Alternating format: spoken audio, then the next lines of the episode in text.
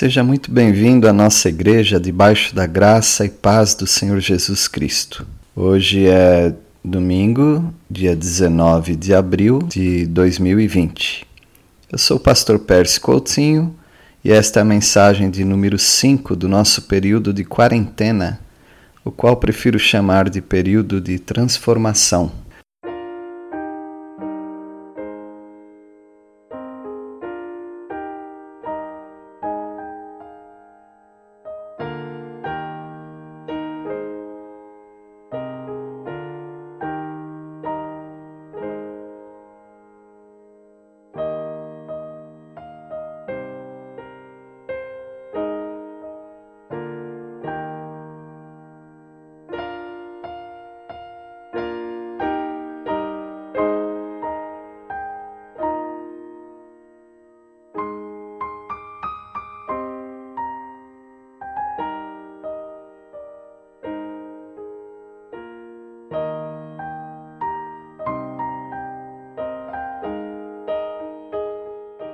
Desta vez nós vamos estudar os temas mais extremos e importantes da vida. Sim, o Evangelho de João, a partir do capítulo 11 até o, vers... até o capítulo 15, nos oferece vários temas de extrema importância. Em toda a palavra de Deus nós tivemos momentos de, de temas que são cruciais, de temas que são extremados, que são importantes, são temas de vida ou morte. Por exemplo, para o profeta Naum, no Antigo Testamento, o tema mais importante era o juízo sobre a cidade de Nínive, que não continuou com a mesma atitude de arrependimento que o profeta Jonas pregou no passado. E Nínive, portanto, foi 200 anos depois do profeta Jonas foi destruída porque não se não continuou com a atitude de arrependimento. Um tema extremo, um tema importante. Para o profeta Jonas, a maior importância de sua vida era a destruição de Nínive. No entanto, Deus mostrou para ele que o mais importante era a conversão de Nínive. Para um sacerdote do Antigo Testamento, o assunto mais importante eram sacrifícios que agradassem a Deus. Ele vivia para isto. Os temas mais extremos e importantes são aqueles pelos quais nós daríamos a vida para que eles fossem realizados. Para o profeta Eliseu, em um momento da, da vida dele, o assunto mais importante era fazer com que o seu servo visse o exército de Deus naquele monte que estava vindo para destruir os Círios. E a importância da vida dele foi colocar na mente do servo dele que Deus estava presente. Há temas extremos e importantes da vida. Os assuntos mais importantes da vida podem ser vistos nesses capítulos de João, João 11 até o 15. E eu quero apresentar alguns desses assuntos extremos e importantes. Primeiro assunto que eu quero apresentar é a morte. Capítulo 11. Nós vamos ler alguns versículos. Um resumo do capítulo 11, nós poderíamos dizer que é um, é um capítulo que fala de amizade, de doença, de morte, de demora para, ser, para socorrer o que está doente. Também um outro tema é a prova da fé, o sentimento de perda a incredulidade dos fariseus e a conversão do povo. Esse é um resumo do capítulo 11 de, do Evangelho de João. Mas eu gostaria de enfatizar aqui sobre a morte. O amigo de Jesus, Lázaro, estava doente e Jesus foi avisado. No entanto, Jesus não foi a tempo de encontrar o amigo ainda vivo. E Jesus, portanto, deixou Lázaro morrer. É curioso isso. Mas se você pensar que nunca, nos evangelhos, você nunca vai encontrar isto. Nunca ninguém morreu na presença de Jesus. Já parou para pensar nisto? Jesus precisava esperar Lázaro morrer para ele ressuscitar. Todos os casos de ressurreição foram, eh, foram casos em que as pessoas eh, não tiveram a oportunidade de ter Jesus enquanto aquela pessoa estava morrendo, porque senão ela não morreria. Nem mesmo os ladrões na cruz, eles não morreram antes de Jesus. Nunca ninguém morreu na presença de Jesus, porque ele veio para, dentre outras coisas, libertar os cativos e ressuscitar mortos. Portanto, o, o Messias de Israel era aquele com o poder da vida. E, portanto, para ele mostrar a glória dele, conforme ele diz nesse capítulo, para que a glória de Deus fosse mostrada naquele momento, ele precisava esperar que Lázaro morresse. E por isso, então, ele demorou para acudir Lázaro. A morte é um tema muito importante. Nesses dias de chamados de pandemia, uh, nós estamos convivendo uh, com mortes, ou pelo menos com as estatísticas das mortes devido ao vírus Covid-19. A morte é algo desesperador, ela se torna muito comum devido a, ao excesso de informações e de noticiários que nós temos, ela se torna comum, porém, quando ela chega perto de nós, quando ela chega perto da, dos nossos familiares, a morte é, ganha uma proporção que realmente ela deve ter, ou seja, desespero, angústia e um estado de impotência, de total dependência daquele que poderia nos dar vida. A morte entra no mundo devido à desobediência de Adão e Eva, e ela passa a todos. A morte aparece na Bíblia pelo menos 300 vezes. Esse é um assunto que você não quer pensar, mas é um assunto que você deve pensar. A morte não deve desesperar o crente, mas a morte deve ser um incentivo para nós vivermos neste mundo enquanto a vida, vivermos para Deus, vivermos para agradar a Deus. Esse é um tema extremo. Uh, inclusive, a Igreja Católica Apostólica Romana tem como prática o que eles chamam de extrema unção. Quando a, aquele moribundo, a pessoa morrendo, ela recebe a, a última unção da vida dela, o, a última, é, o último auxílio espiritual que ela poderia receber. É chamado de a extrema unção. Evidentemente, nós não praticamos isto porque nós já estamos ungidos pelo Senhor Jesus Cristo, o nosso Salvador, e nós não temos por que é, ter uma extrema unção ou uma bênção especial no final da nossa vida. Nós já estamos seguros em Cristo Jesus. A morte é um tema extremo, é um tema de grande importância, o qual você deve dar é, grande atenção. Nós encontramos, portanto, nos versículos 14 e 39 a respeito da, desse assunto extremo que é a morte. Versículo 14, João 11, 14.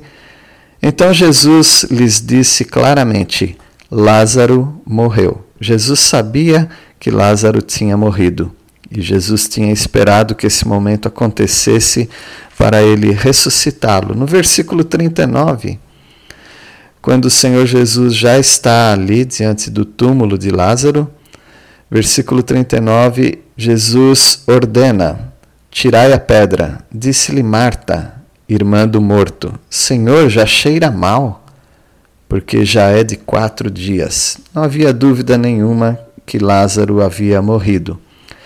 O outro tema de extrema importância que nós devemos pensar é, a respeito da ressurreição. No versículo 23, diz assim: Declarou-lhe Jesus, teu irmão há de ressurgir. Eu sei, replicou Marta, mas é, que ele há de ressurgir na ressurreição, no último dia. Disse-lhe Jesus: Eu sou a ressurreição e a vida. Quem crê em mim, ainda que morra, viverá. E todo que vive e crê em mim não morrerá eternamente. Crês isto? A ressurreição é a resposta para o desespero da morte. No entanto, a ressurreição ela é válida somente para aquele que crê em Cristo Jesus. Você crê nisso? Você crê que ao morrer você vai ressuscitar para viver com o Senhor?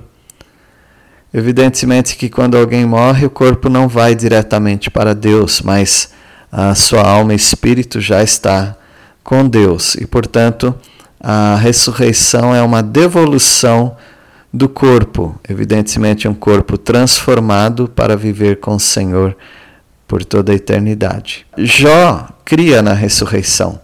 A palavra de Deus nos diz lá no livro de Jó, e eu convido você para é, ler, ou pelo menos para prestar atenção nesse texto, em Jó capítulo 19, é, versículo 25, debaixo de muito sofrimento, Jó diz assim, Jó 19, 25 porque eu sei que o meu redentor vive e por fim se levantará sobre a terra.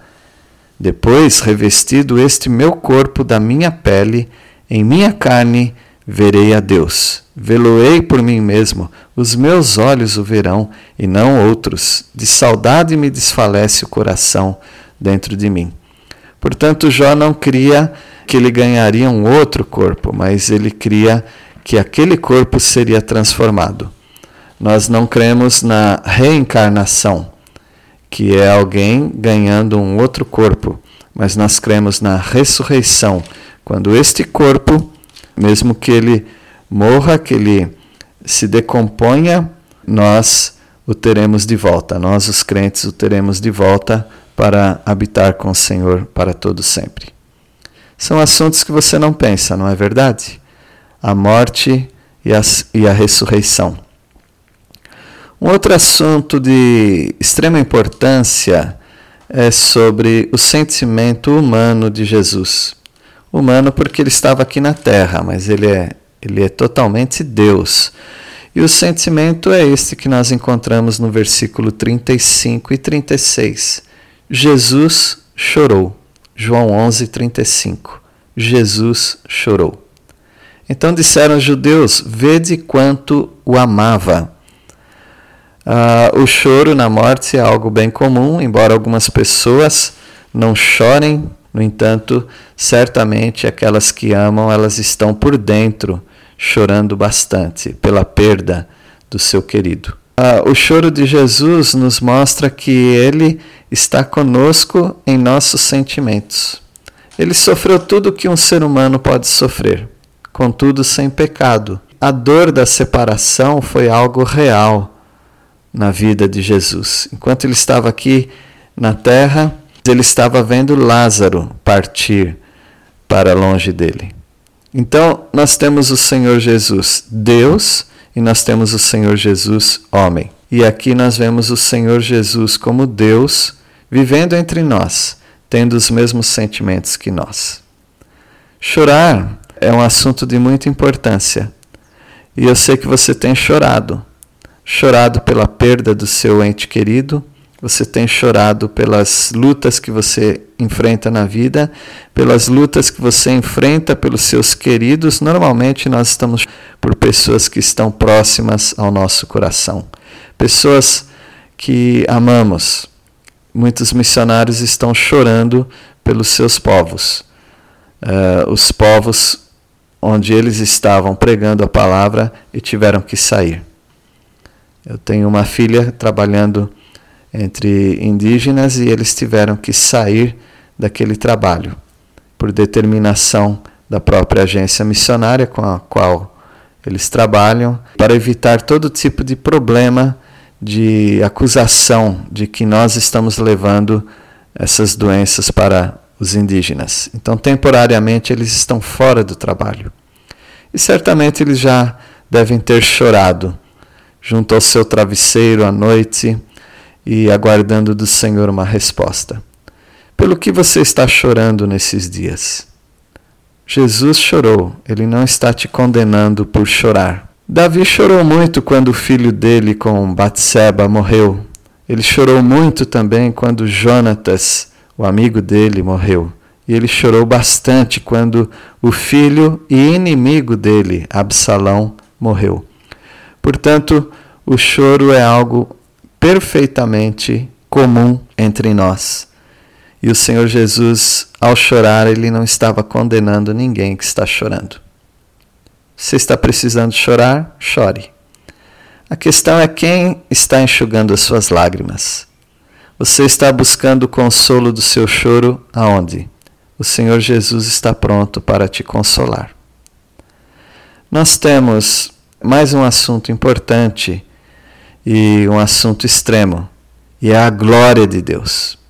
É a outra ponta da linha, é a outra ponta uh, da nossa existência, a glória de Deus. Nós viemos nesse mundo, vivemos, estamos vivendo neste mundo terreno. Uh, as glórias que nós vemos são efêmeras, ou seja, a glória que nós estamos vendo é uma glória muito passageira mas nós teremos do outro lado, no final da nossa jornada, nós veremos a glória de Deus. No versículo 40, respondeu-lhe Jesus: Não te disse eu que, se creres, verás a glória de Deus? Nós precisamos ver a glória de Deus aqui na terra.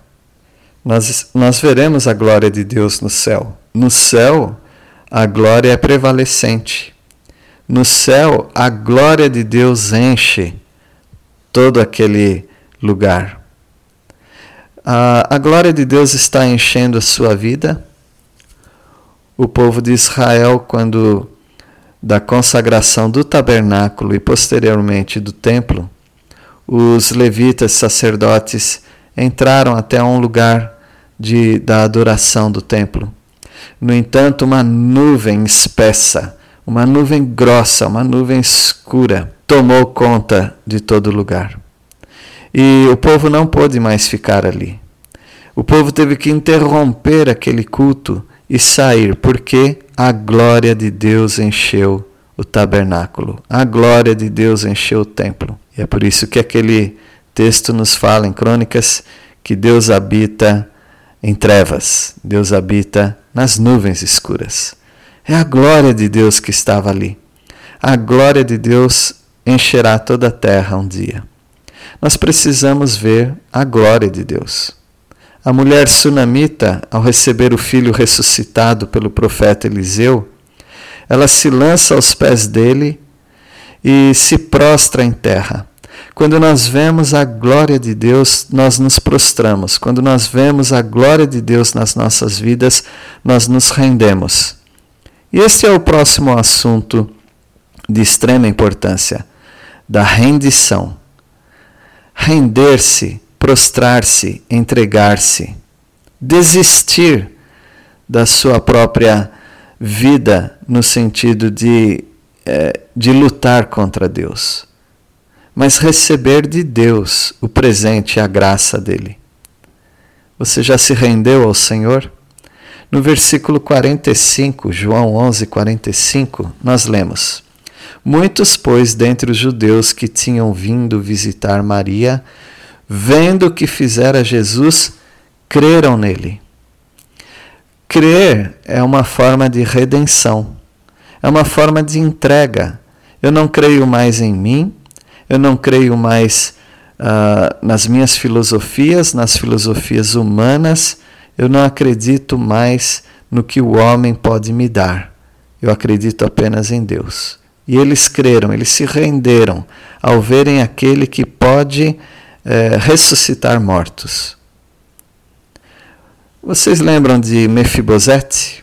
Mefibosete era neto do maior inimigo de Davi, do rei Davi. Ele era neto de Saul. No entanto, ele era filho do maior amigo de Davi, de Jonatas. O rei Davi, querendo mostrar bondade à descendência de Saul, ele mandou procurar algum descendente e, e alguém mencionou a existência de Mefibosete. E Davi estava oferecendo para Mefibosete a recuperação das suas terras, estava dando para Mefibosete o privilégio de se assentar à mesa com o rei, ao lado do rei, tomando refeição com o rei todos os dias. Ah, sabe qual foi a reação de Mefibosete? Ele se inclina diante de Davi e ele fica surpreso do rei se importar com ele. Ele e, e ele se trata, ele trata a si próprio como um cão morto. Como que o rei pode se importar comigo, um cão morto? Este é o reconhecimento de quem se rende ao Senhor Jesus. Esse é o reconhecimento daquele que vê a glória do Senhor. É uma atitude extrema. É um assunto de grande importância. E a minha pergunta para você é se você já se rendeu aos pés do Salvador Jesus. Algumas pessoas estão exaltando Jesus no fingimento. Eu vi uma manifestação ontem onde pessoas estavam entregando para o presidente é, uma homenagem. E eles estavam cantando uma antiga música de Roberto Carlos, Jesus Cristo, Jesus Cristo, eu estou aqui. Mas quando eles entregaram um presente para o presidente, foi um presente de uma, de uma imagem de uma mulher a qual eles estavam atribuindo a ela divindade eles realmente não estavam exaltando a Jesus, porque eles colocaram um quadro, eles colocaram uma pessoa, eles colocaram a fé em alguém que não era e não é Deus. Eles não se renderam. As pessoas não estão se rendendo a Jesus Cristo. Elas estão colocando um mediador diante de, de Deus. Elas estão colocando algo entre elas próprias e Deus. Quando o Senhor Jesus disse que ninguém vem ao Pai senão por mim. Aqueles judeus que viram o Senhor Jesus ressuscitar Lázaro, vendo que o que Jesus fizera, creram nele, se renderam. Mefibosete se considerava um cão morto. Mefibosete não tinha nada para entregar para o rei. Ele se entrega ao rei, ele se rende ao rei, ele apenas agradece pela graça, pelo rei ter reconhecido. E é isso que nós precisamos, nos render total, totalmente ao Senhor. Esses foram os temas extremos, ou melhor, alguns dos temas extremos, porque nós temos ainda outros capítulos. Mas nós vimos hoje que um tema extremo e de grande importância na nossa vida é a morte. Também a ressurreição o choro, o amor que Jesus tem por nós, o choro de Jesus. A glória de Deus é outro, outro tema extremo. E a rendição a Jesus. Convido você, portanto, para se render ao Senhor e fazer com que esses temas importantes na sua vida sejam uma realidade pela palavra de Deus. Oremos. Nosso Deus, nós agradecemos porque esses temas importantes da nossa vida estão presentes, no entanto, nós não enxergamos muitas vezes porque nós estamos olhando para este mundo, para as coisas deste mundo. Obrigado, ó nosso Deus, porque o Senhor nos faz hoje pensar sobre a morte, sobre a ressurreição. Obrigado porque Jesus, ao chorar, mostrou a sua identificação conosco, com o nosso sofrimento. Obrigado pela glória do Senhor que veremos em sua totalidade. Mas por enquanto, ó Deus, neste mundo, ajuda-nos a ver a tua glória. E nós queremos nos render ao Senhor, que nós não podemos mais nada senão nos rendermos ao Senhor. Livra-nos, ó Pai, de colocarmos entre nós e o Senhor algo que não seja a pessoa maravilhosa e salvadora de Jesus Cristo. E é em nome dele que nós oramos. Amém. Se você foi abençoado com este estudo ou teve dúvidas, deixe seu comentário. Outras pessoas e eu teremos prazer em trocar experiências sobre este tema e outros. Deus os abençoe e aproveitem o tempo de quarentena para serem transformados por Deus.